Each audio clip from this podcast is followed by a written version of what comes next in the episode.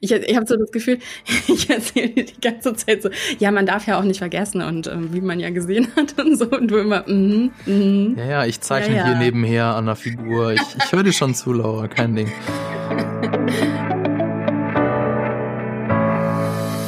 Hallo und herzlich willkommen nicht nur zum Podcast Die Quadrataugen powered by Vodafone, sondern auch zum neuen Jahr 2021. Ein Jahr mit hoffentlich vielen tollen neuen Filmen und Serien. Und mit mir darüber sprechen wird Laura. Hallo. Hallo. Grüß dich. Hast du noch gute Vorsätze fürs neue Jahr? Du meinst noch? Jetzt oder nach schon? Tagen? Oder hat sich das schon alles erledigt? Das hat sich erledigt. Habe ich alles schon ja. erledigt. Ach so, cool. Wahnsinn. Nee, jetzt mal ernsthaft. Also machst du sowas oder ist das sowas, was man so in seinen Zwanzigern macht und dann, dann mhm. äh, ist eh alles egal? Ähm, ich mache das aber, ich mache das nicht zum Anfang des Jahres unbedingt. Ich mache das eigentlich die ganze Zeit so für mich, dass ich, ähm, ich habe tatsächlich in meinem Kleiderschrank drin einen Zettel hängen mit Sachen, Vorsätzen oder Aufgaben, die ich mir stelle. Und die streiche ich dann durch, wenn ich sie erledigt hm, habe. Das ist gut. Das ist dann hoffentlich nicht so was Großspuriges wie Weltfrieden oder so, sondern sowas, was man Steht auch tatsächlich ganz unten auf der Liste. Ganz unten. Direkt neben Weltherrschaft wahrscheinlich. Ja. Genau. ja. Ich habe mir vorgenommen, für das neue Jahr ein bisschen mehr Zeit für mich zu nehmen, ein, ein bisschen mehr auf meine psychische und körperliche Gesundheit zu achten Mhm. Das, äh, das ist jetzt, sag ich mal, im 2020 ist es nicht so gewesen, dass ich da überhaupt nicht dran gedacht habe, aber da, weiß nicht, da war, waren andere Sachen wichtiger. Und äh, jetzt 2021 möchte ich das, möchte ich das etwas anders machen. Mal Und sehen, ob mir das gelingt. Mit mehr Eisbecher. Ja, weil du mich hm. nämlich gestern gefragt hast äh, nach meiner Eisbecherfrage. Mm, die Eisbecherfrage. Ich glaube, Stracciatella wäre das. Stracciatella, ja. Stracciatella. Und Erdbeereis. Spaghetti-Eis mal wieder. Mm. Ah. Gibt's das im Eisbecher? Ähm, ich dachte, das gibt's immer nur so als, als, also so als Eiskugel. Nee, das gibt's so als Spaghetti kompletten. ist doch keine Eiskugel. Natürlich nicht. Das, ja, eben, deswegen frage ich ja. Hä? Ach so, hä? so ein Eis, hä? Ein Eisbecher ist für mich doch so ein, so ein, ach so, ist das für dich so ein Pappbecher? Ja, das ist für mich ein Pappbecher oder, oder eine, ah. eine Waffel. Ach so, ja, ja, ja okay. Jetzt ergibt nee. das alles Sinn, okay. Ich habe aber auch, ich kann dir sagen, was im Moment gerade auf meiner Liste steht. Was denn? Ähm, ich bin gerade dabei, die Top 250 Best-Rated äh, Movies auf der IMDb-Liste zu schauen, die sich natürlich auch immer mal wieder ändern. Deshalb habe ich ähm, quasi zu einer Deadline mir die Liste runtergeladen und die klebt jetzt bei mir an, am Kühlschrank und wir schauen jetzt diese 250 Filme. Wow, das ist dann, wenn du da konsequent dran bleibst, bist du knapp innerhalb von einem Dreivierteljahr fertig ungefähr.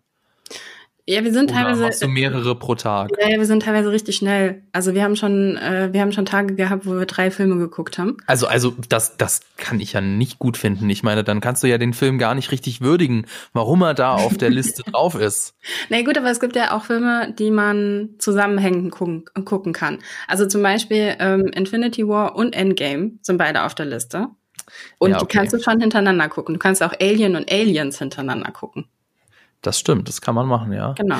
Okay, dann, dann verstehe ich das, wie, du, wie man das macht. Aber ansonsten, diese schnelllebige Zeit heutzutage, da guckt man gleich mehrere Filme an einem Tag. Unglaublich. Wir haben zum Beispiel Aliens und die fabelhafte Welt der Amelie hintereinander geguckt. Mm, es gibt irgendeinen Alien-Film. Das ist der vierte Alien, glaube ich. Der hat so einen Grünstich. Der würde, glaube ich, so, so optisch ganz gut. Und da spielen auch mehrere. Äh, es ist Franzosen. der gleiche Regisseur, ne? Es ist halt beides äh, Jean-Pierre Genier. Mhm. Ach ja, dann, dann das, passt ja wieder. Ja, da schließt sich der Kreis. Ja, aber die Filme sind ja etwas älter. Wir wollen ja heute über die Filme sprechen und über die Serien sprechen, über die wir uns freuen. Übrigens, ich, äh, wir haben vor kurzem eine Mail bekommen. Seitdem wissen wir, dass uns, also die Quadrataugen uns, besonders viele in Österreich zuhören. Dort sind wir nämlich tatsächlich auf Platz 13 in der Kategorie TV und Film. Vielen Dank. In Deutschland ist es noch nicht so weit, aber wenn wir fleißig weiter podcasten, dann kriegen wir auch das hin. Wir waren aber in Deutschland letztes Jahr auch schon mal in den Top 20 tatsächlich. Das ändert sich ja immer von Woche zu Woche. Von Woche zu Woche, ja. Genau. Wie viele gibt es denn? Das ist natürlich, also Platz 20 klingt cool. Wenn es aber nur 20 gibt, ist das irgendwie peinlich. Aber ich vermute mal, es gibt in Deutschland mehr Podcasts der Kategorie TV und Film als 20. Insofern ist das gar nicht so schlecht. Aber ich glaube, so anfangen, damit anzugeben, macht man erst ab Top 10. Ja. Ja, ja also wenn, ja. also jetzt, jetzt haben wir schon mal etwas verfrüht angegeben, aber sobald wir in irgendeiner der Liste in der Top 10 drin sind, dann äh, werden wir das nochmal ganz groß hier am Anfang okay. äh, zur Schau stellen. So, aber bevor wir euch verraten, auf welche Filme und Serien wir uns besonders freuen, erstmal ein wenig Werbung. Mittlerweile laufen gute Filme ja nicht mehr nur im Kino, sondern auch auf eurem Fernseher über die Streamingdienste wie etwa Netflix. Die Kollegen von Featured haben für euch in einem Artikel eine Übersicht über die Neuerscheinungen im Frühjahr zusammengetragen. Netflix ist da ja immer ein bisschen geheimnistuerisch, was denn da noch alles kommt. Deswegen schaut da doch nochmal vorbei. Featured ist Vodafones Magazin für digitale Kultur. Link dazu in den Show Notes. Dann würde ich sagen, fangen wir doch mal mit den Serien an. Da ähm, sind wir gerade auch am Produzieren von einem Video. Auf diese Serien könnt ihr euch 2021 freuen. Und äh, wenn, wenn wir die Daumen gedrückt halten, dann wird dieses Video auch noch in dieser Woche erscheinen. Äh, da könnt ihr euch auch drauf freuen.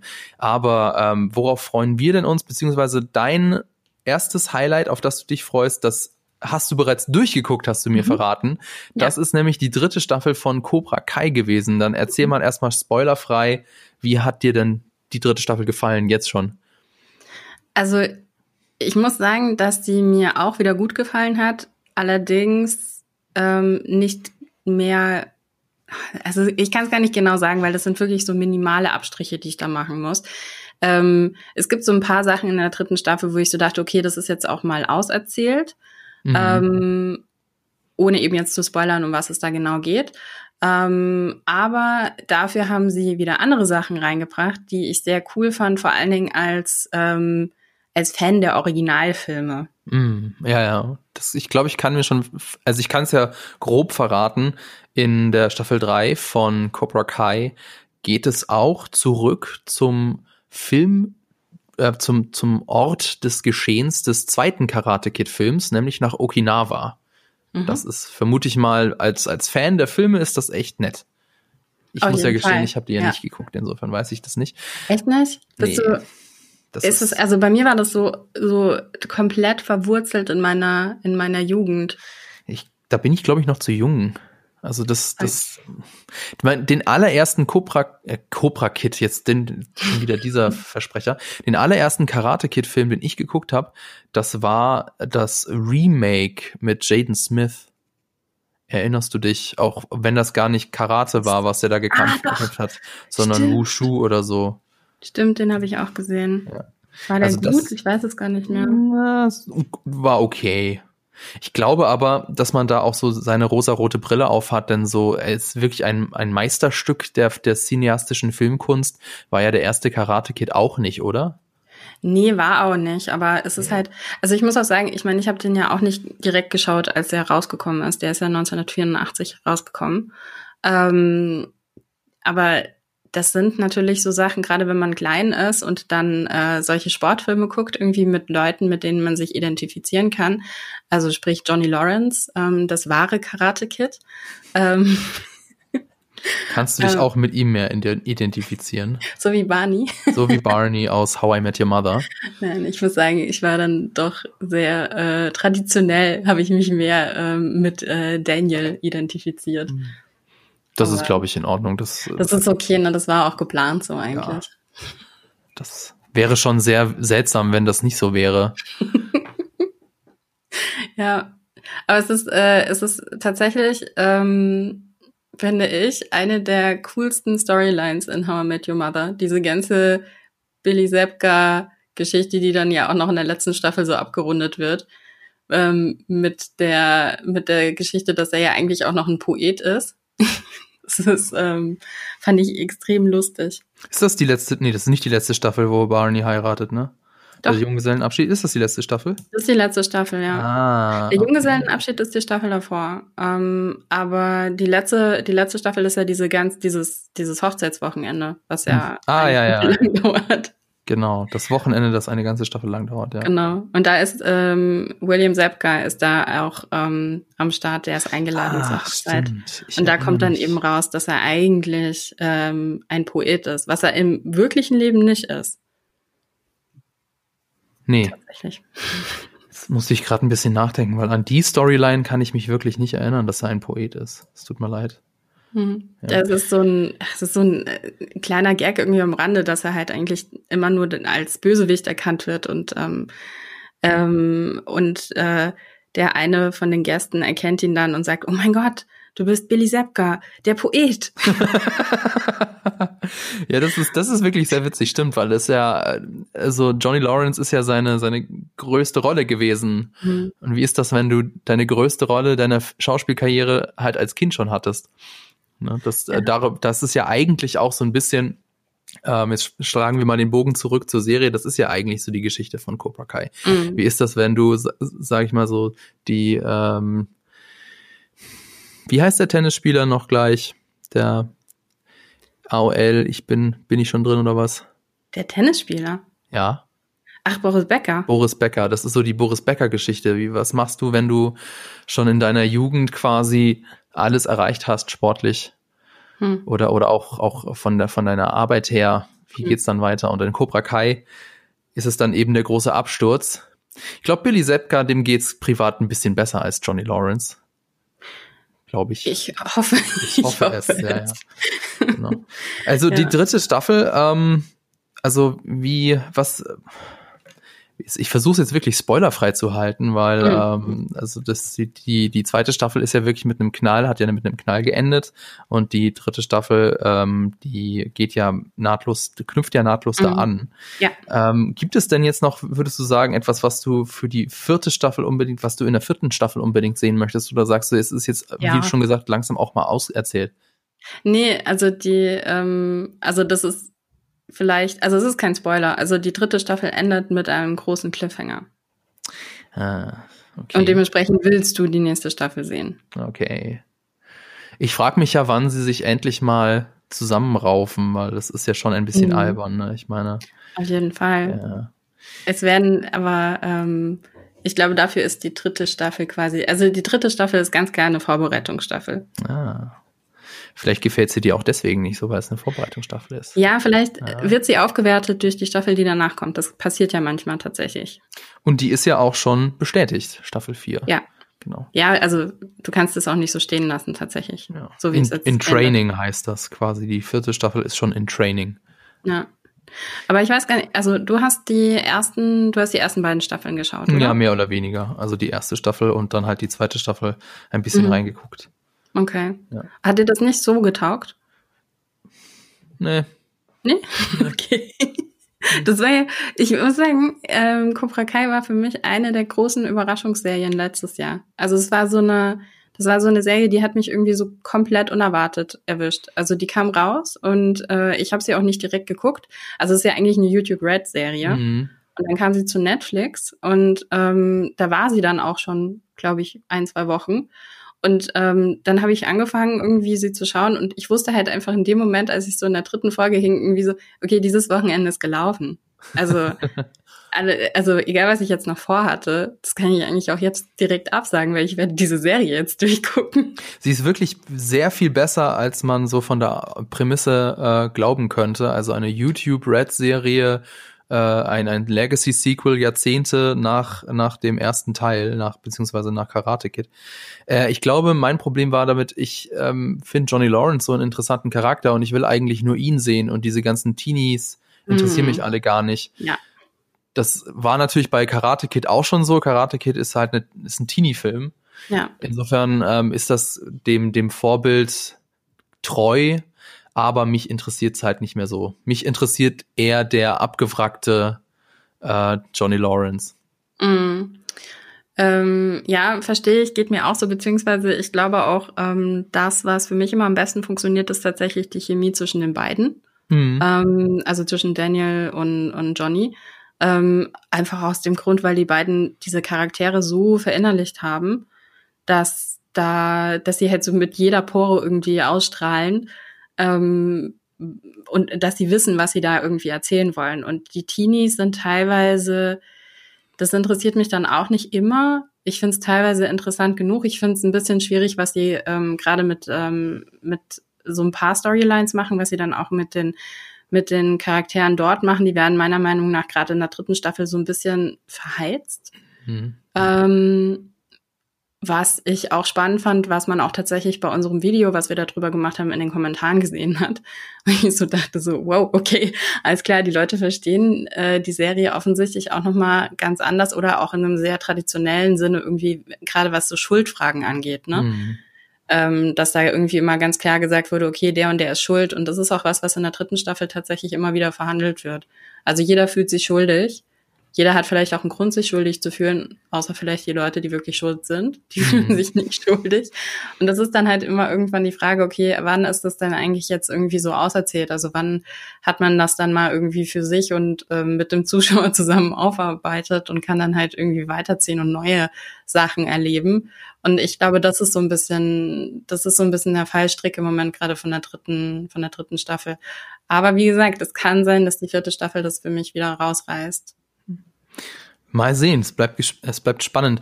Du hast vorhin die Chemie zwischen äh, Billy Zepka und Ralph Macchio angesprochen.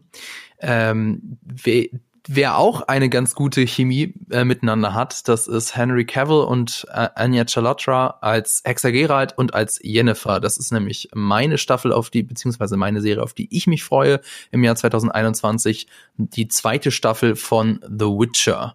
Die ähm, zweite Staffel wird da, anders als jetzt die erste Staffel, ein, ein wirklich ein ganzes Buch adaptieren. Die erste Staffel, das waren ja mehr so Teile von einem, von einem Buch und, und vor allem so Kurzgeschichtensammlungen.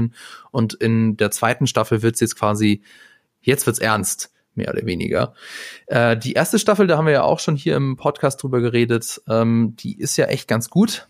Aber ich habe so die Hoffnung oder beziehungsweise die Erwartungen an die zweite Staffel, dass, dass es jetzt alles irgendwie ein bisschen besser wird. Also sowohl von der Inszenierung, dass es besser wird, dass die, dass die Geschichte auch besser wird. Äh, denn die Serie heißt zwar The Witcher, aber für die ganz große Geschichte war Hexer Geralt ja eher so eine Nebenfigur.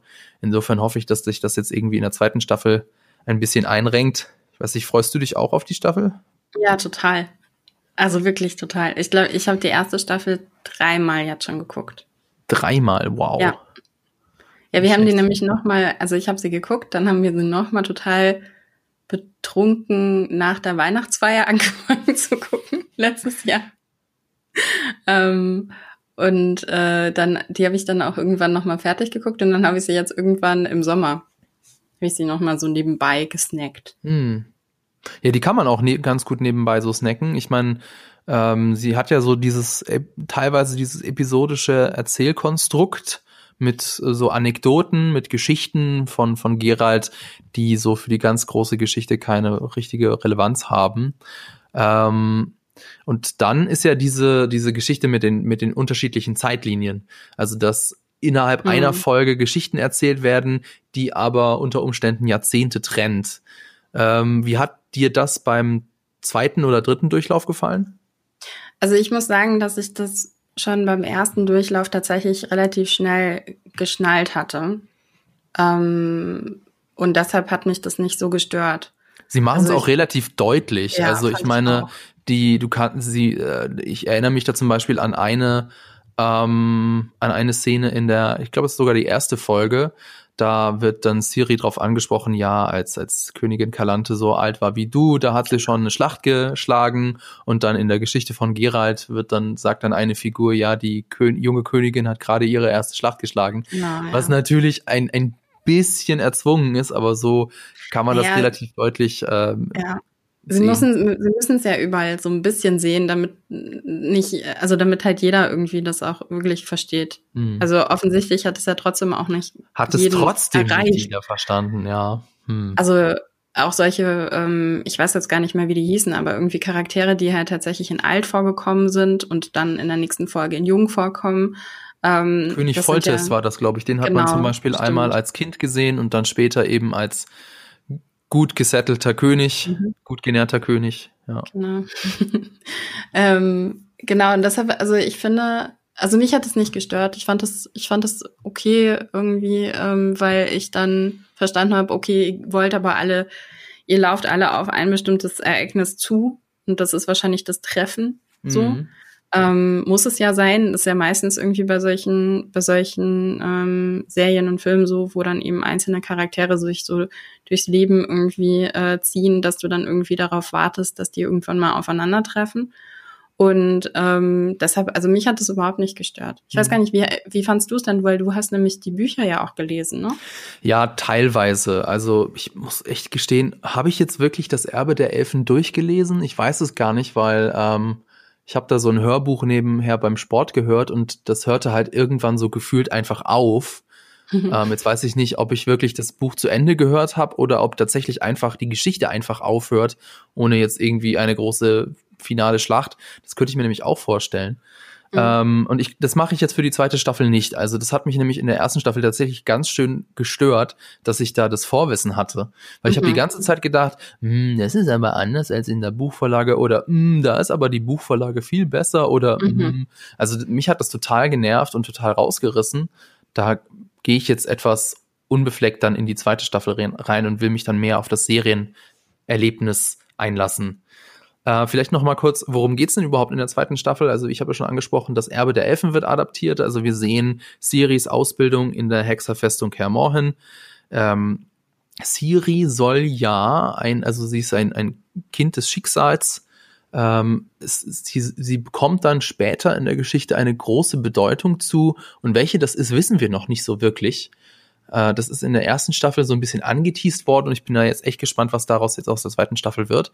Darüber hinaus wird die zweite Staffel aber auch dann tiefer in die Politik der Königreiche eintauchen. Also das ist ja auch in der ersten Staffel, ich überlege gerade, nee, eigentlich überhaupt nicht vorgekommen. Also ist so ein bisschen die, die, die Politik der Zauberer und der, der äh, also nicht der Witcher, sondern der Zauberer ist so ein bisschen angerissen worden, dass die halt ihre ähm, ihre Zauberer an jedem Königshof haben und so indirekt die Geschicke des Landes lenken.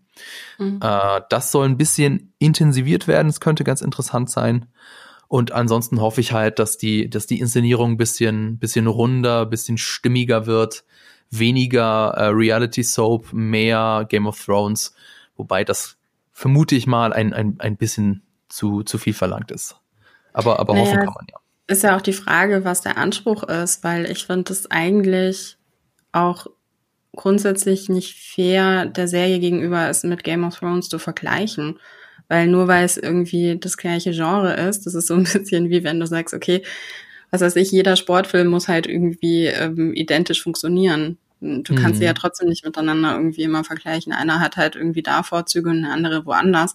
Und ich fand, ähm, The Witcher hat ähm, gar nicht den Anspruch, irgendwie so ein großes soziologische Beobachtung zu machen von vielen verschiedenen Menschen und da irgendwie so ein soziales Geflecht auch irgendwie äh, zu untersuchen, mhm. sondern das ist ähm, ja vielmehr irgendwie so ein klassisches Heldending. Ja, wobei die, also die Vorlage würde das, also das Setting würde das schon hergeben. Das ist schon mhm. dicht genug und da gibt's genug Figuren, da gibt's genug Geschichten.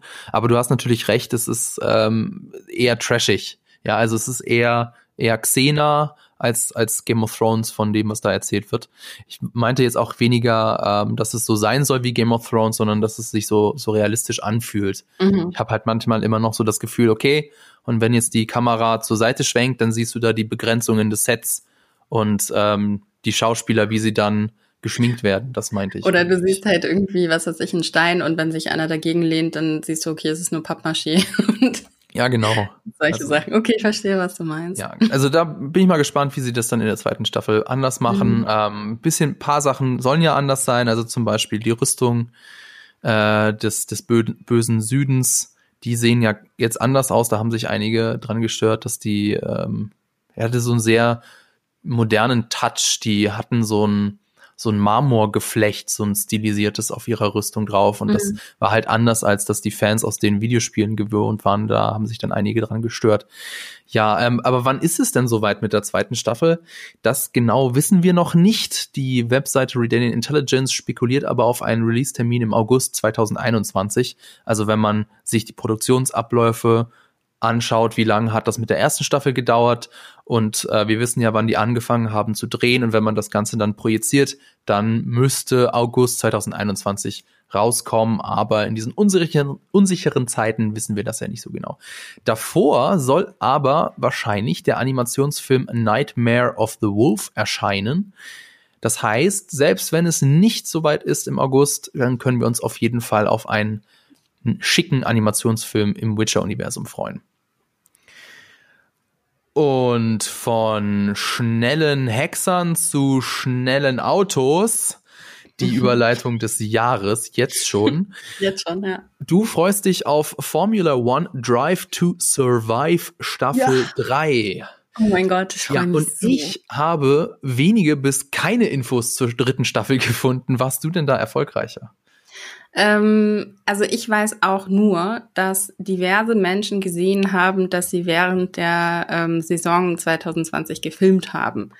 Ähm, das heißt, irgendwann wird dieses Material ja wohl rauskommen. Mhm. Und ähm, ja, Netflix ist ja manchmal so ein bisschen ähm, ja geheimnistuerisch irgendwie, wann was rauskommt, um sich vielleicht auch irgendwie nicht frühzeitig festzulegen, weil es ja auch im Moment gerade ein bisschen schwierig ist, irgendwie sich festzulegen, weil viele Sachen ja irgendwie immer mal wieder ähm, geändert werden müssen. Mhm. Ähm, ich kann mir vorstellen, dass es halt so wie in den letzten Jahren zum Start der Saison kommt und der Start der Saison ist dieses Jahr eigentlich wieder im März, wenn ich mich richtig erinnere. Ähm, und es war ja dieses Jahr zum Beispiel so, dass der ja dann wegen Corona nach hinten geschoben wurde. Und das heißt, also im, dieses Jahr, ich sage immer noch dieses Jahr, also 2020 war es so, dass die Staffel kam halt im Februar raus, weil nämlich das wäre halt ungefähr eben so drei, vier Wochen vor dem Start der Saison gewesen, war es dann aber nicht. Und ich kann mir vorstellen, dass sie es deshalb diesmal im Moment gerade noch so ein bisschen verdeckt halten. Mhm. Aber sie haben es gedreht. Okay. Also es würde ja auch irgendwie Sinn ergeben, wenn man das dann so im Vorfeld äh, release, damit die Leute gehypt sind, beziehungsweise mhm. damit das so im, im ganzen Hype so mitkommt. Nee, das ist auf jeden Fall natürlich das Interesse von der Formel 1 daran, ne? Mhm. dass du mhm. da irgendwie nochmal ähm, Zuschauer generierst. Gibt es denn irgendwas, äh, was dich jetzt in der letzten Saison irgendwie so aufgeregt oder beschäftigt hast, dass du dich jetzt darauf freust, dass das thematisiert wird in der dritten Staffel? Naja, es war ja so oder so eine sehr außergewöhnliche Saison, ne? Also ich meine, schon allein dadurch, dass halt ähm, ja, dass halt eben die Saison viel später anfing, dass man dann auf einmal irgendwie Doppelrennen hatte auf dem gleichen Kurs direkt an einem Wochenende hinter dem anderen, was natürlich die Fahrer auch irgendwie viel mehr unter Druck gesetzt hat, weil sie nicht diese zwei Wochen Pause dazwischen hatten, um sich zu regenerieren, sondern eigentlich immer nur vier Tage Zeit und dann mhm. mussten sie halt direkt wieder ähm, ins Training. Und ähm, dadurch gab es schon einige Sachen, also es sind super kuriose Sachen passiert, ne? Also was weiß ich, Silverstone, wo Lewis Hamilton mit drei Reifen gewonnen hat. Ähm, dieser haarsträubende Crash von äh, Romain Grosjean ähm, am Ende der Saison. Das, ich weiß nicht, ob du das mitgekriegt hast. Nee, das ich habe den Crash krass. dann gesehen in den Nachrichten, ja. Ja, es war krass, wirklich. Ähm, also das sind so Sachen, ich weiß gar nicht irgendwie, ob man da wahrscheinlich noch mehr hören will irgendwie. Ähm, da hat man ja schon relativ viel gesehen. Also es war tatsächlich so ein Moment, wo ich so dachte, oh, scheiße, und es gibt ja nicht, Gott sei Dank, nicht mehr so viele Tote in der Formel 1 wie noch ähm, vor 30 Jahren. Hm.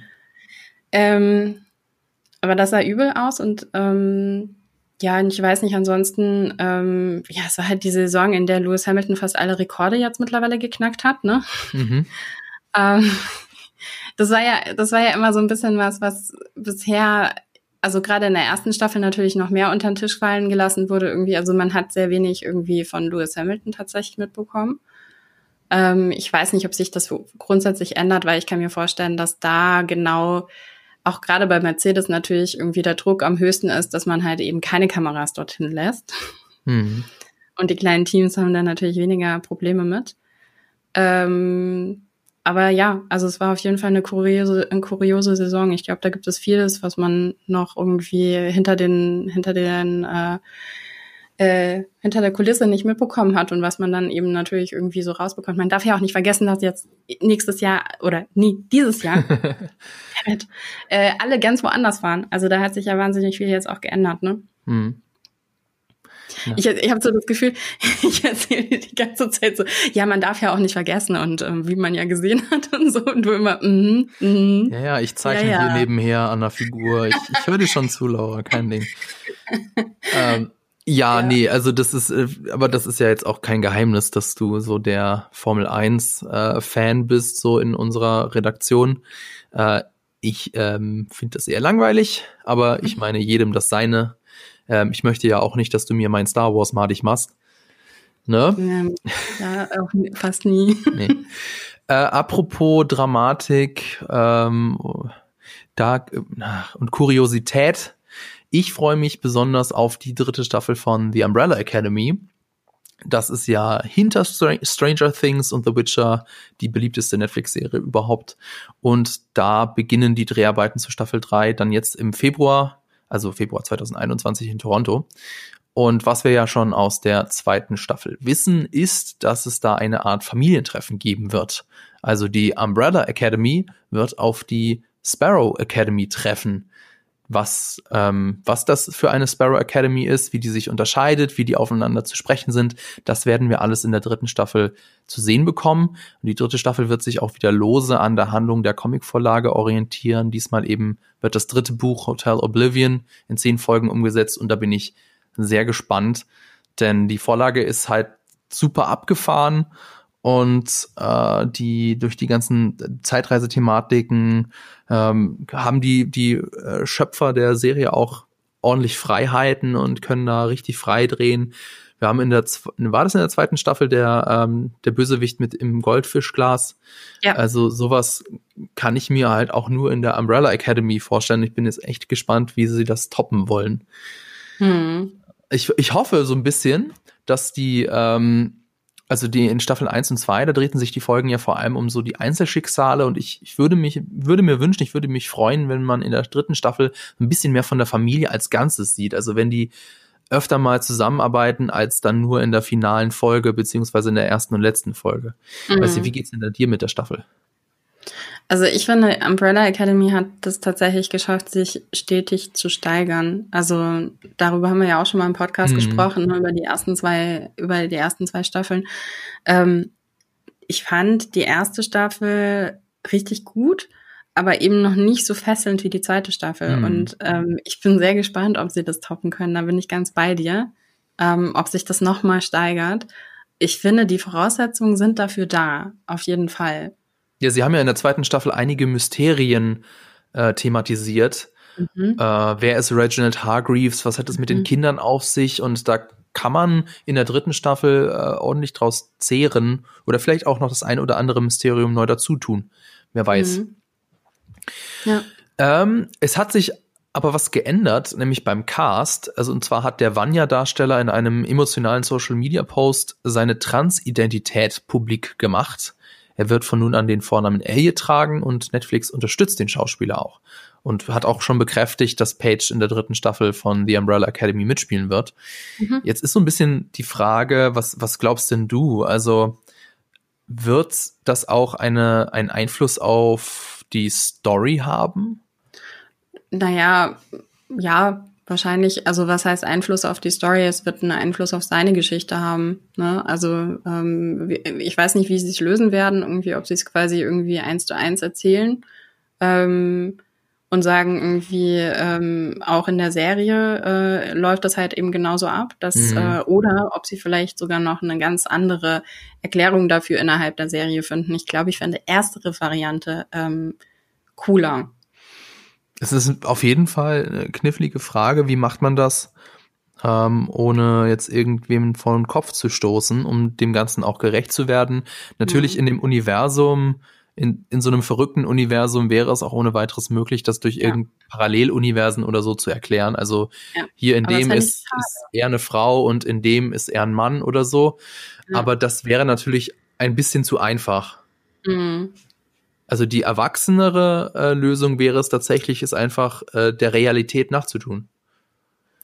Naja, weil es ist tatsächlich ja auch irgendwie eine Entwicklung gewesen. Ne? Ähm, also Vanya in der ersten Staffel war mit einem Mann zusammen, in der zweiten Staffel war sie mit einer Frau zusammen. Mhm. Da gab es ja auch schon eine Entwicklung. Ähm, also why not? Ne? Also ich würde, ich würde es wirklich, ich würde es direkt eins zu eins irgendwie erzählen ja. in der Serie. Und ja. Genau.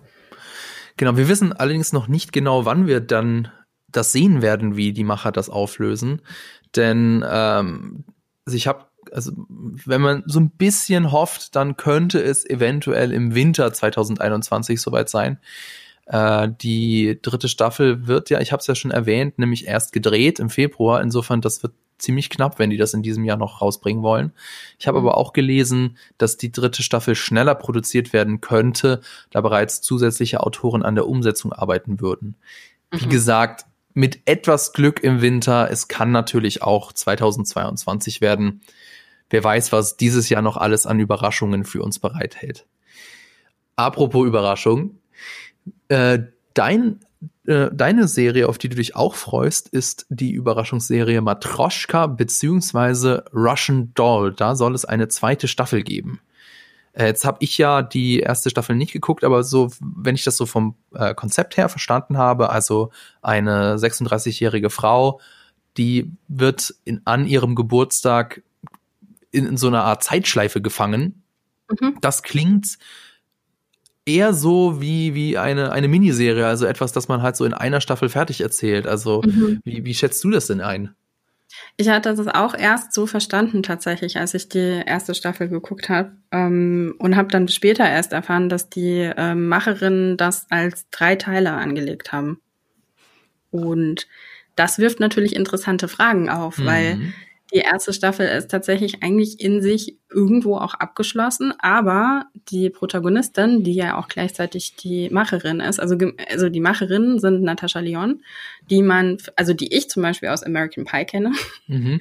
ähm, und äh, Leslie ähm, Headland und Amy Poehler, die man auf jeden Fall kennt. Und ähm, die haben eben gesagt, okay, es gibt drei Teile und Natascha Leon, die eben auch die Hauptrolle spielt, also Nadia, äh, die immer wieder stirbt und immer wieder irgendwie auf Anfang quasi, also wie in so einem Videospiel, wo du dann halt mhm. wieder auf Anfang bist. Ähm, die hat ja einen Gegenspieler in der ersten Staffel, ähm, Alan, dem das Gleiche passiert. Und ich glaube, es ist in der vorletzten Folge, da sagt sie, das ganze Leben ist wie so eine Box von Timelines. Und in der letzten Folge wird das ja auch schon mal thematisiert. Also es könnte natürlich jetzt die Idee sein, dass man noch mal wieder eine ganz neue Geschichte mit den beiden erzählt. Oder man muss halt von da aus weitergehen, was natürlich ein bisschen trickier sein wird. Also ich bin auf jeden Fall sehr gespannt, weil ich fand die Serie sehr geil. Also das ist so eine sehr düstere Geschichte. Das Production Design ist, also es ist irgendwie immer ich weiß nicht, es ist irgendwie so ein bisschen, ein bisschen Gothic vielleicht auch. Mhm. Es erinnert irgendwie so ein bisschen an Tim Burton Batman, Batmans, Tim Burtons Batmans. Das macht keinen Sinn, ne? Aber egal. Ihr wisst, was ich meine. Ja. Ähm, also so ein bisschen. Es ist aber nicht wirklich Gothic, ja. Aber es ist, geht so in die Richtung. Es ist immer alles ein bisschen düster. Die Fra Farben sind ein bisschen greller an manchen Punkten. Ähm, ich fand das Production Design richtig, richtig cool. Äh, auch dieses Badezimmer, in dem sie immer wieder landet mit diesen schwarzen Kacheln und ähm, das Licht ist toll, das Kostüm ist toll und, ähm, und die Schauspieler sind richtig cool. Und die Geschichte ist halt einfach wahnsinnig quirky. Also sie ist wahnsinnig irgendwie, also du weißt wirklich gar nicht, was passiert oder worauf du dich einlässt. Es ist so ein bisschen, ja, es ist fast, es ist so ein bisschen so auch Eternal Sunshine of the Spotless Mind, weil, also, ähm, wie heißt der auf Deutsch? Vergiss man nicht, der ja mein, einer meiner absoluten Lieblingsfilme ist und deshalb macht das auch Sinn, dass mir diese Serie so gut gefallen hat. Und deshalb, also ich bin sehr, sehr gespannt, was sie daraus machen. Auf jeden Fall klingt es sehr interessant. Ähm, ich würde jetzt einfach mal zu meinem letzten Pick mhm. kommen. Äh, das ist eigentlich ein bisschen gemogelt, denn Better Call Saul, da wissen wir noch gar nicht, ob der überhaupt 2021 rauskommt. Es könnte auch 2022 sein. Also das ist die finale Staffel, die letzte Staffel, Staffel 6 und dann ist auch vorbei. Äh, aber wie gesagt, da hinter dem Termin stehen noch große Fragezeichen. Zum einen sind die Dreharbeiten verschoben worden. Also das wird erst im März 2021 gedreht. Dann wird die sechste Staffel auch noch drei Folgen länger werden als normalerweise. Also 13 Folgen wird die haben. Und ich könnte mir gut vorstellen, dass die sich für die finale Staffel von so etwas, von so, von so einem Fanliebling, der auch wieder auf, den, auf einem noch größeren Fanliebling, nämlich Breaking Bad, basiert, dass sie sich dafür das Finale ordentlich Zeit lassen, damit sie das richtig umsetzen werden. Insofern mh, hm, gut möglich, dass wir uns auch erst am Anfang 2022 von Saul Goodman verabschieden werden. Also ich bin auf jeden Fall sehr gespannt, denn es ist einfach eine Serie, die viel besser ist, als sie hätte sein müssen. Sie ist richtig, richtig spannend, obwohl wir eigentlich das Ende schon kennen, aber mit ein paar Kniffen, die ich jetzt hier nicht ganz erzählen will, die ich nicht ganz verraten will, ähm, bleibt die Serie trotzdem spannend bis zuletzt und sie ist unfassbar schön. Also das Better Call Saul, also schon Breaking Bad war ja für, für die damaligen Verhältnisse eine, eine sehr, sehr schöne Serie, die eben versucht, die Macher haben damals bewusst versucht, weg vom Serienlook hin zum Filmlook und äh, diese die Cinematografie, die wurde immer weiterentwickelt und auch Better Call Saul sieht noch mal viel schöner aus als Breaking Bad. Insofern, das wird also das wird wieder ein ein großes Serienhighlight, hm. zumindest für mich. Für dich auch? Ähm, ich habe Better Call Saul nicht gesehen mhm. und Breaking Bad war für mich so. Yeah. Interessant. Ich weiß, es ist so eine total ketzerische Aussage tatsächlich. Also ich meine, Breaking Bad, ja, kann man gucken, auf jeden Fall. Ich fand es auch visuell total toll. Mhm. Ähm, also ich bin da voll bei dir. Wenn man sagt, okay, diese Serie hat auf jeden Fall wahnsinnig viel für Serien allgemein getan. Ähm, und hat zu einem absoluten Trend in Richtung Serie irgendwie, also serielles Format auch geführt. Ähm, und dafür muss man sie halt einfach anerkennen es ist nicht meine Serie gewesen, weil ich irgendwann ausgestiegen bin im Sinne von, also emotional ausgestiegen bin, weil ich keinen Charakter mehr hatte, mit dem ich identifizieren konnte, so ab mhm. der dritten Staffel. Weil ich alle scheiße fand. ich alle, so, ich habe gar keine Lust weiter zu gucken, was diese Leute erleben, weil die sind alle einfach nee. Und ähm, also es gibt natürlich immer wieder zwischendrin diese einzelnen Folgen, wo man dann sagt, boah, okay, krass, das ist so ein Milestone mhm. irgendwie, Meilenstein. Ich muss immer mit meinen Anglizismen mal ein bisschen zurückrudern. Ähm, es ist ein Meilenstein, aber ja, wie gesagt, also es ist jetzt, es wäre jetzt nicht irgendwie so, mein Herz schlägt nicht für die Serie und deshalb habe ich Better Call Saul nie angefangen. Aber ihr legt mir, liegt mir ja äh, wirklich alle in den Ohren, dass ich das jetzt mal gucken muss. Ähm, Mache ich vielleicht mal. Vielleicht, wenn dann alle raus sind, alle Staffeln. Ja, aber ich würde, also ich glaube, Better Call Saul ist so eine Serie, die man nicht so gut, also die würde ich nicht so bingen. Das liegt mhm. natürlich zum einen daran, dass es keine Netflix-Serie ist, also die mhm. äh, läuft ja in den USA, ich glaube bei AMC. Äh, dementsprechend, wenn die dann rauskommt, die neue Staffel, die finale Staffel, dann wird's immer nur eine Folge pro Woche geben. Also du kannst mhm. die gar nicht zu Ende bingen. Und die ähm, es ist schon eine, eine Serie, die sich sehr viel Zeit nimmt und die, die mit der Dramatik sehr bewusst spielt. Insofern ist es eher so wie so ein, wie so ein Stück, weiß nicht, Allgäuer Bergkäse, ja. Also den kannst du auch nicht dir scheibchenweise reinstopfen, weil irgendwann frisst das so deinen Mund auf, aber so, so ganz bewusst genießen. Und es schmeckt dann ja auch geil. Mhm. Ähm, insofern, sie ist auch doch, doch, doch, die, ersten, die, die erste Staffel ist schon auch schon richtig gut. Es ist halt ganz was anderes. Also, ähm, ich hab, wir haben da ja auch schon Videos dazu gemacht und in den Kommentaren stand dann halt auch ganz oft, also äh, bin Breaking Bad Fan, aber Better Call Saul, das ist einfach nur eine langweilige Serie. Nee, es mhm. ist halt eine Anwaltsserie. Also ähm, es ist nicht ganz so dramatisch wie, wie Breaking Bad, wo es ja ab einer gewissen ähm, Staffel wirklich eigentlich permanent um Leben und um Tod geht. Ganz so krass ist es nicht. Aber trotzdem ist Better Call Saul eine interessante Serie mit einer spannenden Geschichte. Äh, und äh, insofern würde ich dir, also ich möchte dir die Serie nicht aufnötigen, weil ähm, ich muss auch gestehen, einige Folgen, da muss auch ich mich ein bisschen durchkämpfen, aber ich meine, ich, liebe einfach die Figuren, ich liebe Saul Goodman, beziehungsweise Jimmy McGill, ich liebe äh, Kim, seine, seine Partnerin, Partner in Crime, Und ich möchte einfach wissen, wie es mit den Figuren ausgeht. Mhm. Äh, und dann ist sie halt auch noch so unfassbar gut inszeniert. Das wird auf jeden Fall ein großes Highlight und äh, ich hoffe, dass sie das Ende nicht verkacken werden. Wobei ich, ähm, also ich bin ja auch einer derjenigen, der äh, das Ende von Breaking Bad gut findet. Insofern ähm, habe ich da eigentlich jetzt nicht so die großen Sorgen. Warum findest du es gut? Das Ende von, äh, von Breaking Bad? Mhm. Ja, warum nicht? Also ähm, es ist so eher die Frage, äh, also die, die Leute, denen es nicht gefällt, die sagen, dass äh, Spoiler, äh, dass da Walter White um sein, äh, seine Strafe herumgekommen ist. Mhm. So, ja, stimmt, aber ich meine, in der letzten Staffel hat man ja auch dann doch oft gesehen, was das eigentlich mit, mit, mit seiner Familie gemacht hat, also welches, äh, welchen Preis er dafür zahlen musste. Und ich meine, ja. Ähm, sorry, ich wollte dich nicht unterbrechen. Nee, Sag ruhig weiter. Ich wollte nur sagen, also weiß ich, das, äh, die Geschichte war dann halt auch vorbei und die war auch auserzählt und Walter White im Gefängnis kann ich mir nicht vorstellen. Das wäre irgendwie nicht passend gewesen, finde ich. Mhm. Ich habe ich hab mal einen ganz interessanten Artikel darüber gelesen, irgendwie, ähm, wie das dramaturgisch gedacht war tatsächlich, mhm. ähm, dass du Walter Whites Geschichte quasi von so einem Höhepunkt, also auch moralischen und ethischen Höhepunkt erzählst, bis zum absoluten niedrigsten Punkt. Und, ähm, und quasi das Gegenteil davon ist halt die Geschichte von seiner Frau von Skylar. Mhm die halt irgendwie auf dem, also die ja quasi in den ersten Minuten schon direkt irgendwie äh, so etabliert wird, dass du halt irgendwie weißt, okay, sie ist eine Antagonistin eigentlich für ihn, mhm. so.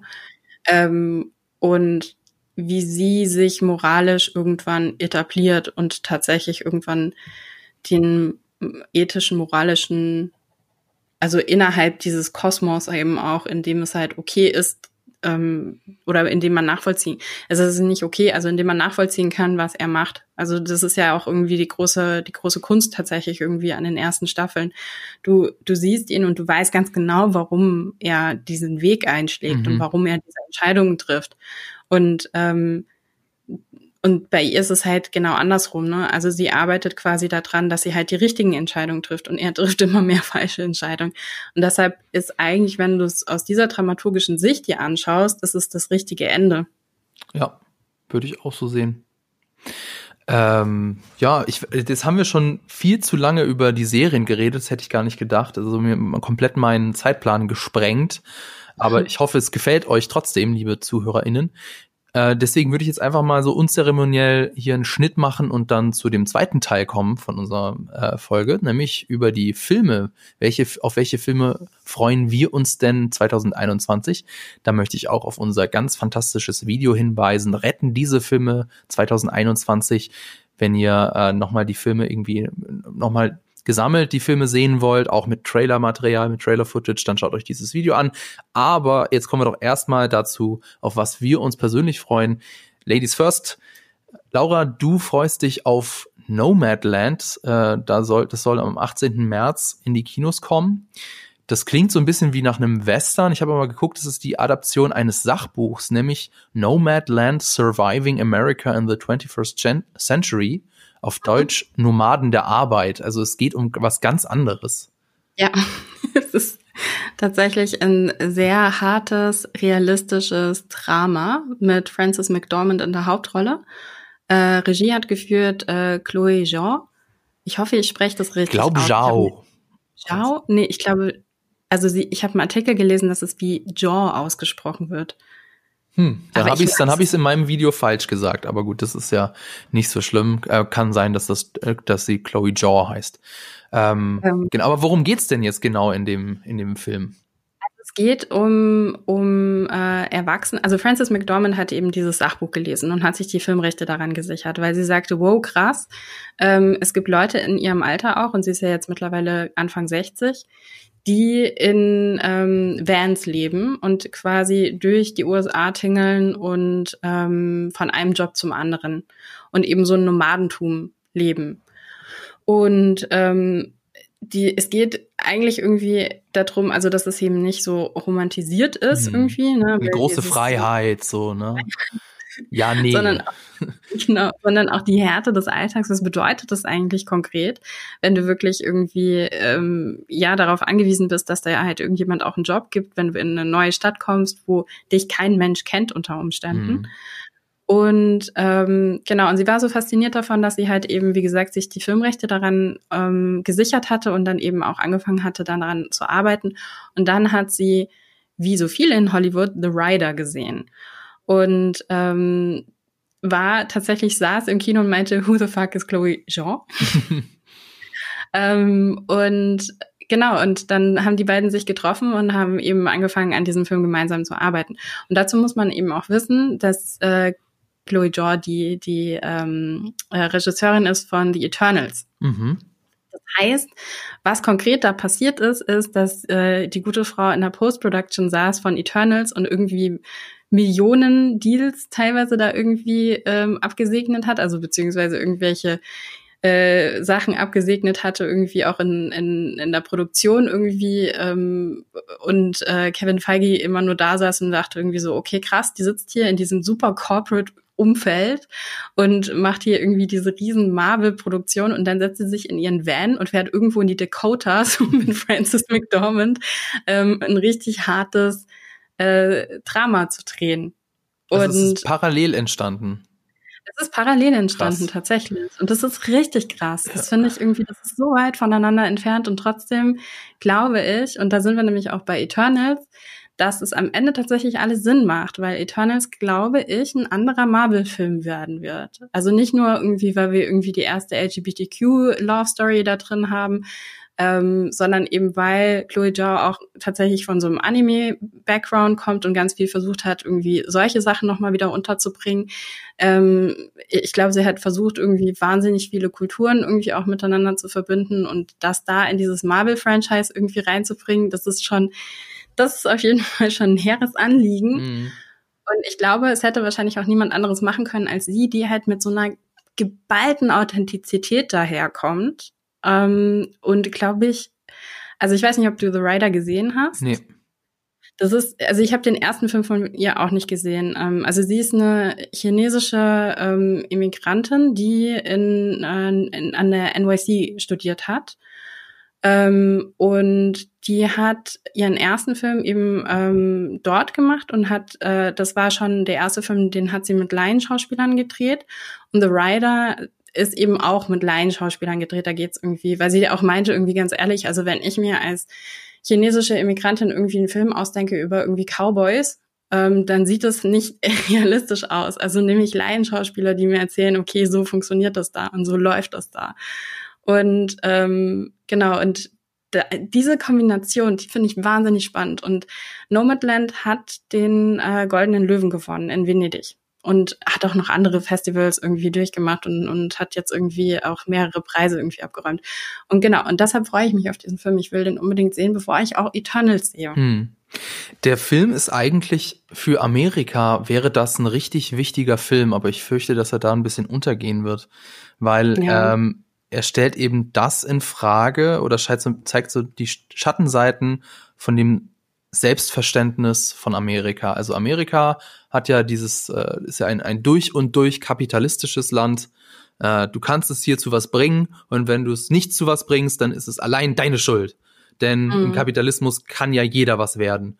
Und ähm, gibt ja auch so immer, es gibt ja immer die, die Beispiele eben, Chloe äh, Jean, äh, als, als Kind von, von Einwanderern ist sie eine, eine erfolgreiche Regisseurin, aber es gibt eben auf jedes positive Beispiel, würde ich mal fast sagen, kommen tausende von gescheiterten Existenzen. Äh, mhm. Insofern fände ich das ganz interessant. Da gibt's auch richtig interessante äh, Reportagen von Trump-Wählerinnen. Das sind keine bösen Menschen. Also die sagen von sich aus, ja, Trump ist Rassist, der ist ein Frauenfeind und auch grundsätzlich ein unsympathisches Arschloch, aber er verteidigt den Kapitalismus und die Demokraten sind ja alles ganz kranke Sozialisten. Äh, das ist so eine, so eine Geisteshaltung oder so eine, so, so eine Vorstellung, die für uns in Europa überhaupt nicht vorstellbar ist. Und, ja, klar, aber das scheitert bei uns ja schon daran, dass wir uns denken, Bernie Sanders soll Sozialist sein. Hä? Wäre hier in Deutschland so ein Sozialdemokrat ja. und ist. Ähm, das ist tatsächlich ja, also ich meine, klar, für, für viele dort steht halt einfach die Republikaner, egal wer da jetzt für sie antritt, steht halt für wirtschaftliche Power und die Demokraten werden halt irgendwie das Land in den Untergang führen. Genau, also das ist Teufelszeug. Alles, was, äh, wenn sich der Staat in irgendwie in die Wirtschaft einmischt, dann ist das, dann ist das schlimmer als, als, äh, schlimmer als Hitler. Insofern, äh, das wäre ganz interessant, äh, wenn, wenn so ein Film mal irgendwie äh, ein breiteres Publikum finden würde. Ne? Naja gut, ich meine, ich habe ihn ja jetzt auch noch nicht gesehen. Das ist halt die Frage auch, auf welcher Note er enden wird. Das ist ja auch noch mal ein bisschen die Frage, ne? Hm. Also welche Geschichte erzählt er jetzt genau? Also ich habe schon gesehen, es ist keine, ähm, ich habe Kritik quer gelesen, es ist keine Holzhammer-Kapitalismus-Kritik. Es geht mehr darum, diesen Menschen auch, äh, ja, diese Menschen ein, ein, ein Spiegelbild zu geben, diesen Menschen zu zeigen, wie ja. ganz, wie, wie, wie ist es so ähm, unsicher zu leben? Wie ist es ähm, da unten äh, an, an der gesellschaftlichen Leiter zu leben? Das, was ja auch uns in, in nicht wirklich gelingt im deutschen Fernsehen, dass wir den, den äh, der Unterschicht irgendwie ein menschenwürdiges Bild geben, ein menschenwürdiges Gesicht geben vielleicht gelingt das ja der, der Chloe Jaw mit, mit Nomadland. Mal sehen. Mein Pick ist äh, etwas anders, etwas leichter, nämlich Last Night in Soho. Der soll am 29. April in die Kinos kommen. Das ist ein Film von Edgar Wright, dessen äh, die ersten zwei Filme seiner Cornetto-Trilogie, die gehören zu meinen absoluten Lieblingsfilmen. Das ist Shaun of the Dead und Hot Fuzz. Und sein letzter Film, Baby Driver, der ist auch schon über drei Jahre her, nämlich 2017. Also wird mal wieder Zeit. Was wissen wir schon zu Last Night in Soho? Der Film spielt zum großen Teil in London in den Swinging Sixties, äh, in die die Protagonistin Zeit reist. Deswegen Last Night in Soho. Soho ist so ein Szeneviertel in London. Und es soll ein psychologischer Horrorfilm oder auch ein Horror-Thriller werden, der sich an Filmen wie Wenn die Gondeln Trauer tragen orientieren. Hast du den gesehen? Nee, den habe ich nicht gesehen. Ich habe mir aber die äh, Zusammenfassung durchgelesen. Hast du, du hast ihn wahrscheinlich gesehen, ne? Ja. Es ist wahrscheinlich ein viel besseres Bild davon, was Last ja, Night ins Horror für einen Film wird. Ja. Dann klär mich doch mal auf. Was, äh, was erwartet mich dann da im, äh, im April? Naja, also wenn das so wäre, dann ein, so eine Mischung aus Melancholie ähm, und gleichzeitig äh, sehr langsames Erzählen. Also wenn das so wäre, wie wenn die Gondeln Trauer tragen. Und ja, irgendwie, ähm, der hat irgendwie was sehr ja, sowas Getragenes hm. irgendwo auf eine gewisse Art und Weise. Ja, das ist, glaube ich, nicht gemeint, denn äh, ich habe das ja schon gesagt, spielt ja in den Swinging Sixties. Also konkret mhm. geht es darum, dass sich eine äh, junge Frau, die sich leidenschaftlich für Modedesign interessiert, dass die unter mysteriösen Umständen zurück in der Zeit reist in die 1960er Jahre und dort ihr Idol trifft, eine schillernde Sängerin. Aber das London während der Swinging Sixties ist nicht so, wie es scheint steht in der Prämisse drin. Ähm, ich glaube, die Hauptrolle, das wird von, das, die wird von Anya Taylor Joy gespielt und die hat über den Film gesagt, it's a really well directed acid trip. Also ein richtig gut inszenierter LSD-Trip. Ist es ja, LSD? Ist Acid LSD? Ich kenne mich da nicht aus. zu tun, das finde ich sehr spannend. Das habe ich jetzt leider nicht verstanden, was? Hast du gesagt? Äh, nee, was, fragt mich wirklich, was ist dann noch mit Wendigon in Trauer tragen? Also vielleicht, vielleicht dieses, es ist nicht so, wie es scheint. Mhm. Das sehe ich dann noch da drin. Ja. Also, ähm, sehr, also ich bin da sehr gespannt drauf. Jetzt weniger wegen der Thematik, weil die Swing Sixties interessieren mich nicht, aber wegen Edgar Wright. Ich mag den Regisseur sehr gerne. Seine Filme sind echt klasse.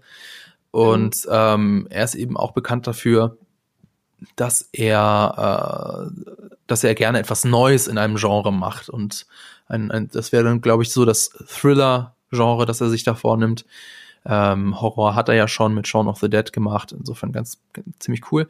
Äh, auch ganz cool. Mhm. Ähm, wer noch mit? Mir da, hm? Mystisch ist noch ein Wort, was mir dazu einfällt. Was für ein Wort? Mystisch. Vielleicht ist es das. Mystisch. Hm? Weiß ich, ja, vielleicht, weiß ich nicht, mal sehen. Was ich noch sagen wollte, wer da noch mitspielt, das ist äh, Timothy McKenzie aus Jojo Rabbit und äh, Matt Smith und die äh, im, im, Englischen sagt man The Late Diana Rick, also die verstorbene Diana Rick, die äh, kennt man als Emma Peel aus der Fernsehserie mit Schamscham und Melone oder Alana Tyrell aus Game of Thrones.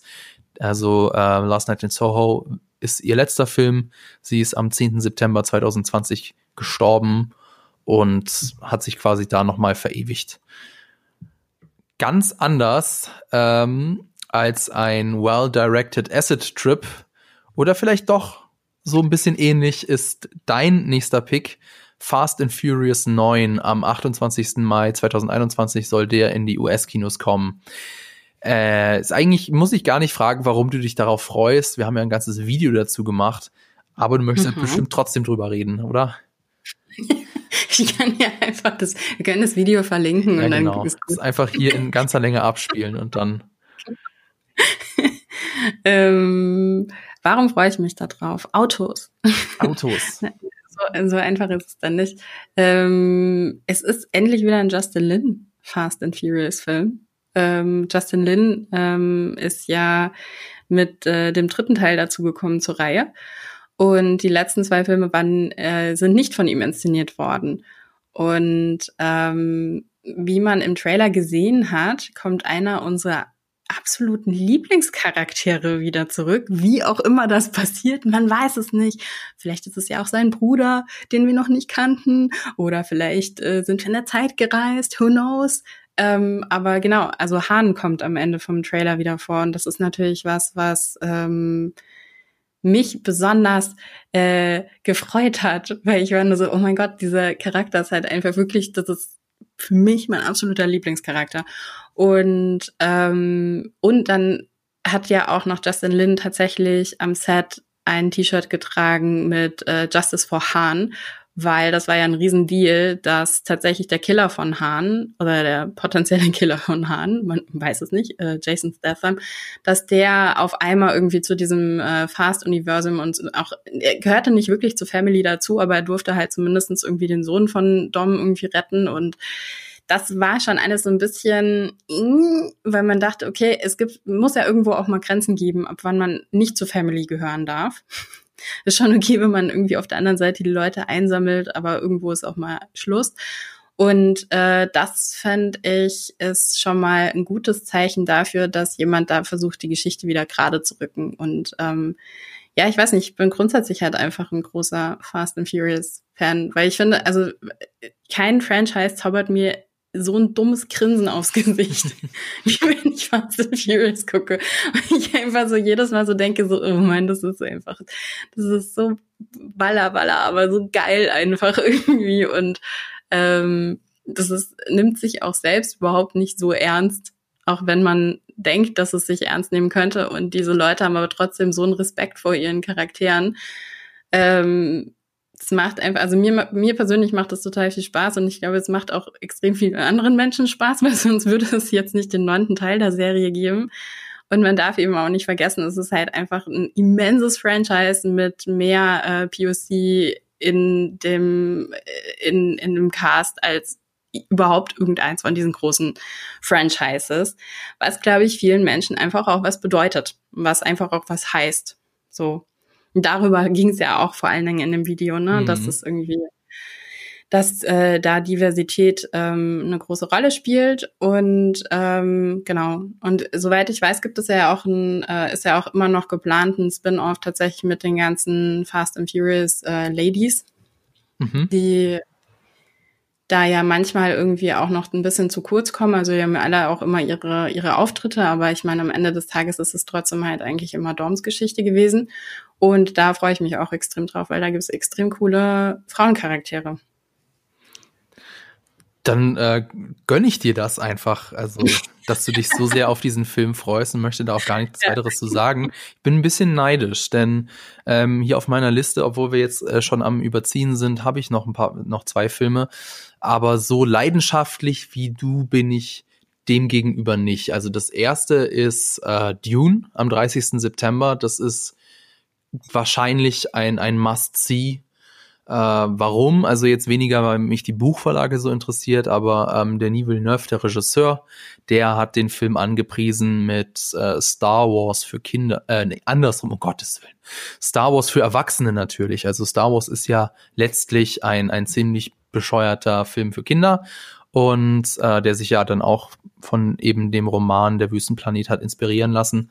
Und äh, der Film soll dann eben das einfangen. Und er hat ja mit dem Kameramann von äh, Greg Fraser auch einen Kameramann, der ja schon äh, Star Wars Erfahrung hat. Das ist hat Musik von Hans Zimmer, also das kann richtig geil werden. Äh, oder eben auch nicht, also weil der der Wüstenplanet ist ja schon mal verfilmt worden, also das äh, Jahr 84 von David Lynch. Da hat ihm aber das Studio so krass reingeredet, dass der Film halt alles andere als aus einem Guss ist. Ähm, das glaube ich, traue ich Denis Villeneuve schon zu, dass er das ähm, besser schafft. Also mhm. im Sinne von, dass da wirklich etwas aus einer Hand rauskommt mit einer Vision dahinter. Also es kann richtig interessant sein. Ähm, du hast ja gestern zu mir gesagt, du magst es, wenn du nicht weißt, wie ein Film ausgeht. Ist denn dann mhm. Dune überhaupt was für dich? Ähm, also ich finde, die Bilder alleine, die man jetzt bisher gesehen hat, ähm, werden mich am Ende schon überzeugen können. Ähm, also ich muss dazu sagen, dass ich grundsätzlich jetzt nicht der größte Danny Villeneuve-Fan bin, was grundsätzlich was damit zu tun hat, dass ich finde, dass er wahnsinnig visuell toll erzählen kann, aber ich habe ganz oft Probleme mit seinen Charakterzeichnungen. Mhm. Ich finde, die sind sehr oberflächlich und immer so ein bisschen Vanille, äh, Vanilleeis. So. ist halt so, ja, das kann man essen, wenn halt nichts anderes äh, da ist und es schmeckt auch echt geil, aber ich glaube, so am Ende ist es dann halt, ähm, gibt es halt irgendwie Leute, äh, Drehbuchautoren, Regisseure, die noch äh, tiefer gehen und noch tiefer in die Charaktere irgendwie reingehen und, und, und da noch mehr rausholen können. Und da bin ich sehr gespannt, ob er das vielleicht mit June ändert. Ich fand, ähm, also mit Arrival hat er das schon mal ein bisschen angekratzt, hm. so ein bisschen mehr. Aber ich fand zum Beispiel so einen Film wie Prisoners, den fand ich cool, der, ist, der hat einen Drive auf jeden Fall, aber irgendwie geht der, obwohl es so eine emotionale Geschichte ist, geht er nicht tief genug für mich. Und ähm, genau, und jetzt wieder zurück zu Dune. Ähm, ich finde, die Bilder sehen geil aus. Ich mag die, die Schauspieler, die da drin vorkommen. Ähm, und ich erwarte ehrlich gesagt schon relativ viel. Ich glaube auch, ja, also ich bin wahrscheinlich ich bin nicht so gehypt wie auf Fast and Furious, mhm. aber ich meine, äh, was, was ist so viel, was kann so viel Hype bei mir auslösen? Ja. Ne? Also nicht so viel. Ich meine, spielen halt auch also krasse Namen dabei, also Timothy Chalamet, äh, ja. Jason Momoa. Zendaya. Ja, also schon, schon äh, interessante Figuren mit dabei. Äh, was ich noch sagen wollte zu äh, Denis Villeneuve kann keine Charakterzeichnung. Ähm, ja, das hat man bei Blade Runner so ein bisschen gemerkt, bei seinem Blade Runner, der ja visuell ein Erlebnis war, aber die Figuren waren ein bisschen leblos. Das ist, kann natürlich auch gewollt sein, also in einer, dass, dass das eben so zu diesem postapokalyptischen Szenario passt, dass die Leute halt alle äh, bisschen entmenschlicht sind. Aber er ist kein Autorenfilmer, also seine Filme, ähm, die er inszeniert, da, da hat er nie das Drehbuch dazu geschrieben. Ne? Ähm, das soll jetzt aber mit, mit Dune anders sein. Also neben ähm, Eric Roth und John Space ist äh, er einer derjenigen, der Credit für das Drehbuch hat. Insofern. Deshalb ist auch die Frage, wie was das konkret eigentlich am Ende heißt. Die Frage ist natürlich auch immer konkret, ähm, wie viel verändert ein, Regisseur, ohne ein Drehbuch-Credit zu bekommen, trotzdem nochmal ein Drehbuch mhm. während des Drehs. Ja. Und manchmal ist es ja auch so, und deshalb sage ich Charakter, ne? Also du kannst mit dem Drehbuch schon viel vorgeben. Du kannst aber als Regisseur trotzdem auch viel noch unter den Tisch fallen lassen. Ja. Ne? Du bist ja als Regisseur derjenige, der mit den Schauspielern zusammenarbeitet. Ne? Und dementsprechend äh, hast du da eine große Verantwortung. Sage ich als jemand, der nie einen Film äh, inszeniert hat. Genau. Ähm, ja, also interessant. Ähm, ich bin gespannt, ob ich da ein Kissen mit ins Kino nehmen muss, weil bei seinem letzten Film ist mir der Hintern abgefallen. Der war einfach zu lange. Noch ein Film, auf den ich gespannt bin, wo ich aber jetzt nicht sagen würde, da freue ich mich drauf oder bin ich total gehypt, nämlich äh, Matrix 4 am 22. Dezember, geschrieben und inszeniert von Lana Wachowski, ohne Lilly diesmal, die war ja ähm, vorher an allen drei Teilen beteiligt. Jetzt hat sie gesagt, sie möchte nicht. Ähm, es ist also sehr ein großes Mysterium, dieser Film, weil auf der einen Seite kehren eben äh, Carrie Ann Moss und Keanu Reeves ähm, zurück. Sie spielen ihre alten Rollen, ebenso wie äh, Jada Pinkett Smith als Niobe und Lambert Wilson als der Merowinger. Es gibt auch neue Figuren natürlich. Yahya Abdul Martin II äh, wird, äh, wird eine der neuen Hauptrollen spielen oder Jessica Henwick. Äh, von der Story weiß man noch überhaupt nichts. Also es gibt ja so nur das, was man so gibt nur so Theorien, wie man sich das so zurecht biegt. Also dass zum Beispiel Neo nach Matrix 3 äh, sein Bewusstsein in die Matrix hochgeladen hat und das der Grund ist, warum er jetzt wieder zurückkommen kann. Man vermutet auch, ähm, dass, dass es vielleicht so eine Art Zeitschleife geben kann. Also der ähm, äh, Lawrence, na, wie heißt er? Der von Morpheus, der Darsteller? Äh, Fishburne. Ja, Lawrence Fishburne, so rum. Der, der spielt ja nicht mit. Dass es mhm. vielleicht daran liegt, dass, ähm, dass, es, dass wir das jetzt umdrehen, also dass nicht Morpheus Neo trainiert, sondern Neo trainiert Morpheus, einen jungen Morpheus. Ähm, werden wir alles sehen, wissen wir alles nicht. Ähm, also bin sehr gespannt auf den Film. Mochtest du zwei und drei? Hm? Du zwei und drei? Ja. Nee. also ich, Matrix 1 ist einer der besten Filme, die ich je gesehen habe. Also der hat mich so krass äh, beeindruckt damals 1999.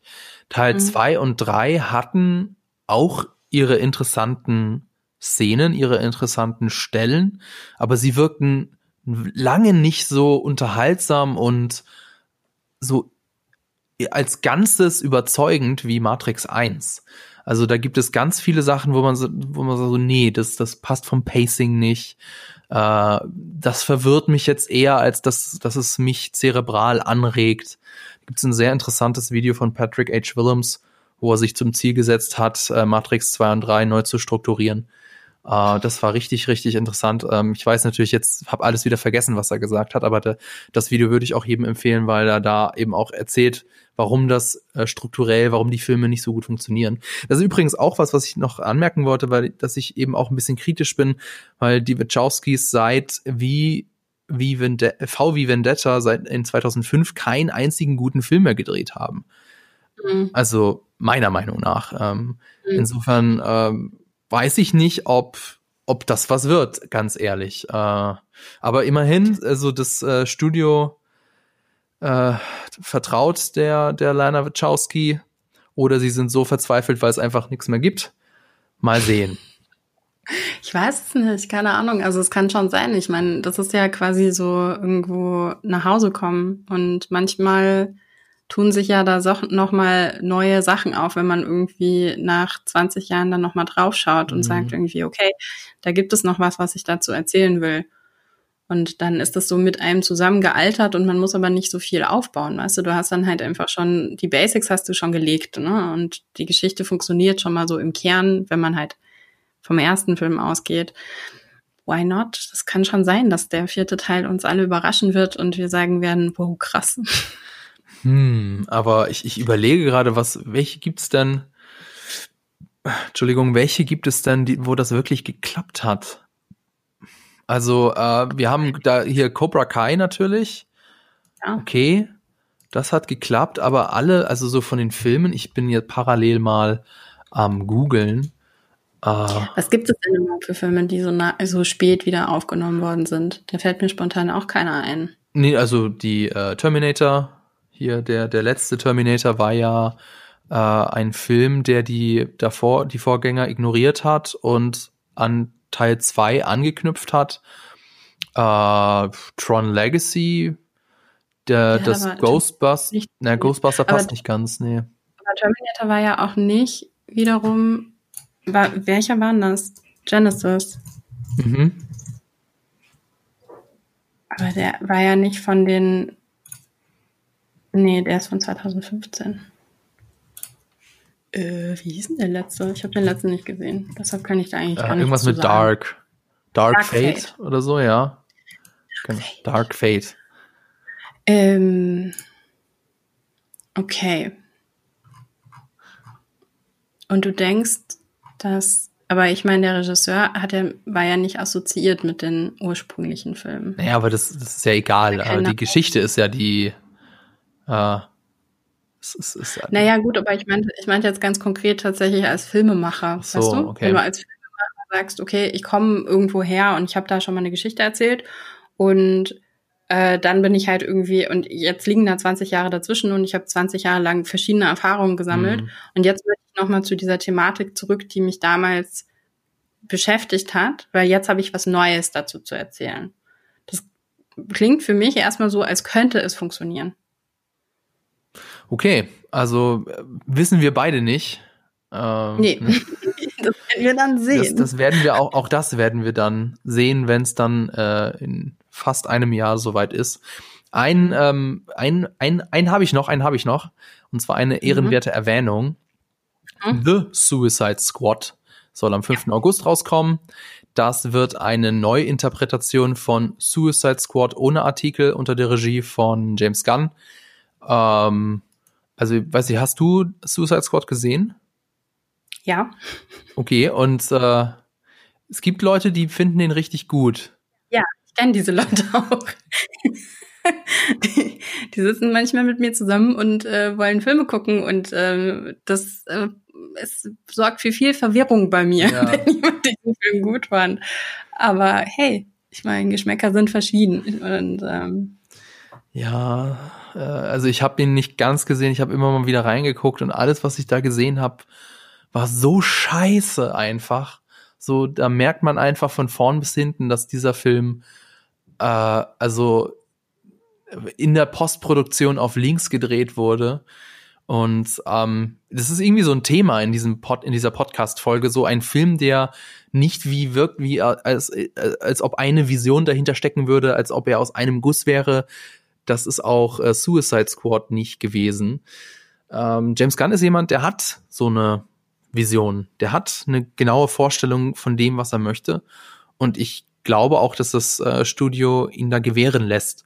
Insofern bin ich da ganz, äh, ganz gespannt darauf, was dann dabei rumkommt. Es wird auf jeden Fall abgefahren, was man da so, also einen Trailer gibt's ja noch nicht, aber es gibt ja so ein paar Teaser, wo die Figuren vorgestellt werden.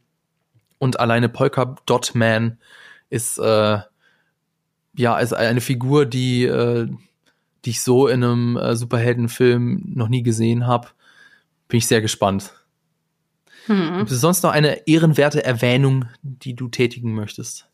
Ja. Ja. ja, möchte ich. Aber äh, das ist auch überhaupt gar kein 2021 Release wahrscheinlich, aber wir werden hoffentlich dieses Jahr mehr zu diesem Film hören. Ähm, und zwar, wer mich kennt, weiß, dass ich riesengroßer Noah Baumbach und Greta Gerwig Fan bin.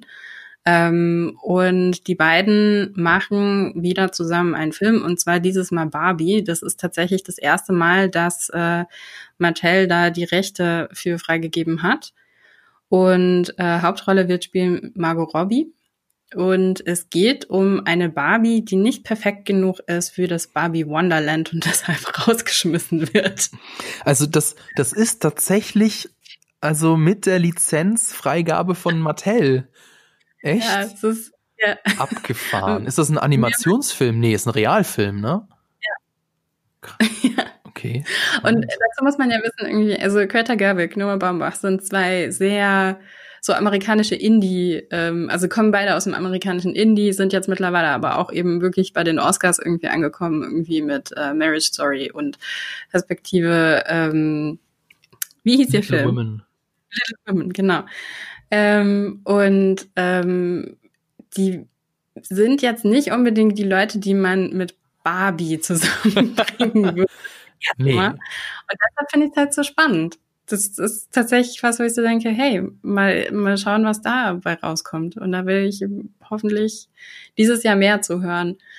Ähm, genau, das ist eigentlich alles, was ich da irgendwie so noch als ehrenwerte er Erwähnung hatte. Mhm. Ansonsten, es kommen noch so ein paar Ridley Scott Sachen raus. Also ich habe nur letztens irgendwie Adam Driver als Ritter gesehen und war so, aha, Aha. Das ist äh, hier so Matt Damon, äh, Ben Affleck geschrieben, spielen auch die Hauptrolle. Last Duel heißt mhm. der Film und soll im Oktober rauskommen. Keine Ahnung, was man davon zu halten hat, ist aber zumindestens kurz mal irgendwie, ähm, weiß ich nicht, ist äh, auf jeden Fall aufgeflackert irgendwie bei mir. Und ansonsten Black Widow, ich weiß nicht, was du denkst. Ich bin mäßig gespannt auf den Film, weil ich den Charakter natürlich toll finde, aber gleichzeitig mich frage, warum der Film jetzt erst kommt. Mhm. Ähm, aber Old gibt's noch, wird noch. Da hatten ja. wir auch kurz über, äh, überlegt, ob wir den mit reinnehmen, als aber als ehrenwerte Erwähnung. Ist das eigentlich wirklich eine deutsche Bezeichnung? Das ist so on, von übersetzt von Honorable Mentions sagt. Das sagt man auf Deutsch gar nicht, aber mir fällt er jetzt auch spontan nicht sein, wie, wie man das eigentlich so richtig sagt. Also Old. Da war hm? Und da war noch. Und da war noch, genau. Und da war noch Old, also ein, ein Thriller, written, directed and produced by M. Night Shyamalan.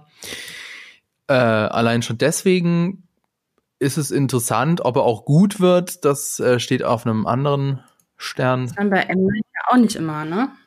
Wie meinst du? Ob, äh, bei M. Night Shyamalan weiß man auch nicht immer, ob das dann gut wird. Nee, der hat auch schon richtig, richtigen Kack verbrochen. Insofern. Ja, allerdings. Hauptrolle spielt Gael Garcia Bernal. Das ist ein Soweit Liebling von dir. Den finde ich toll. Ja.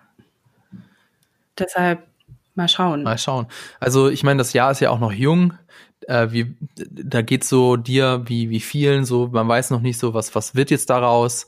Wird es ein gutes Jahr, wird es ein schlechtes Jahr, wissen wir nicht.